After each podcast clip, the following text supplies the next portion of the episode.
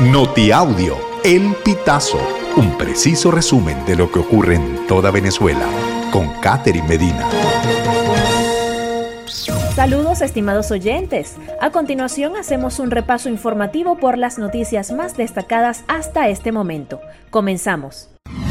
Caso Latim Cargo. Estos son los pasos para denunciar de manera efectiva. Amneris Treco, una de las denunciantes y afectadas, contó a El Pitazo que asistió con un grupo de 15 personas a la Comisión de Estafas y Crímenes Informáticos del 6CPC. El grupo asistió acompañado por abogados. Al momento de recibir la llamada para declarar, Treco afirmó que es necesario llevar copia de la cédula de identidad y toda la evidencia posible para respaldar la denuncia. En su caso, llevó facturas, conversaciones con las asesoras, número de teléfono por el cual la atendieron, fecha de la compra e ítems comprados, fecha en la que su pedido llegó a Puerto Cabello, entre otras. Educadores advierten que el próximo año escolar se iniciará en conflicto. Así lo advirtió la presidenta de la Federación Venezolana de Maestros, profesora Carmen Teresa Márquez, quien señaló que al hablar de conflicto no solo se refiere a los salarios y a la convención colectiva, sino también a la calidad de la educación. Nuestros niños y adolescentes están siendo promovidos a un grado superior sin las competencias mínimas para asumirlo. Estamos frente a un panorama desalentador, destacó la educadora. Reserve suspenderá indefinidamente depósitos y retiros en Venezuela. ¿Por qué?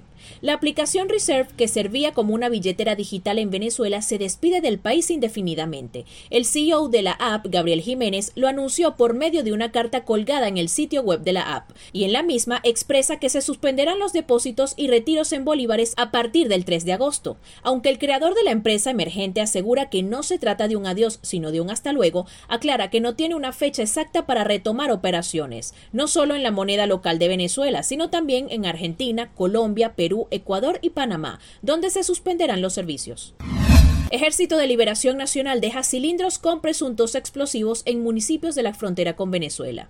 Desde horas de la madrugada de este 4 de julio, residentes del norte de Santander, zona de frontera de Colombia con Venezuela, reportaron la aparición de presuntos artefactos explosivos en carreteras y banderas con los colores y siglas del Ejército de Liberación Nacional o ELN. Carlos García, comandante de la Policía Metropolitana de Cúcuta, informó a Caracol Radio que tienen reporte de tres banderas, cajas y dos cilindros instalados en ocho puntos de los municipios que componen el norte de Santander. Las zonas han sido acordonadas y tienen presencia de expertos en explosivos para confirmar o descartar que en efecto se trate de estos artefactos.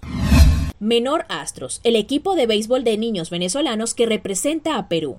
La Escuela de Béisbol Menor Astros es fundada y dirigida por un grupo de venezolanos que emigraron a Lima, Perú, pero que nunca dejaron atrás su pasión por uno de los deportes más representativos del país. Ahora transmiten esa misma pasión a los niños venezolanos que emigraron a edades muy tempranas junto a sus familias.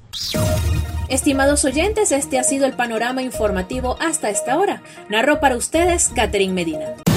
Estas informaciones puedes ampliarlas en nuestra página web elpitazo.net.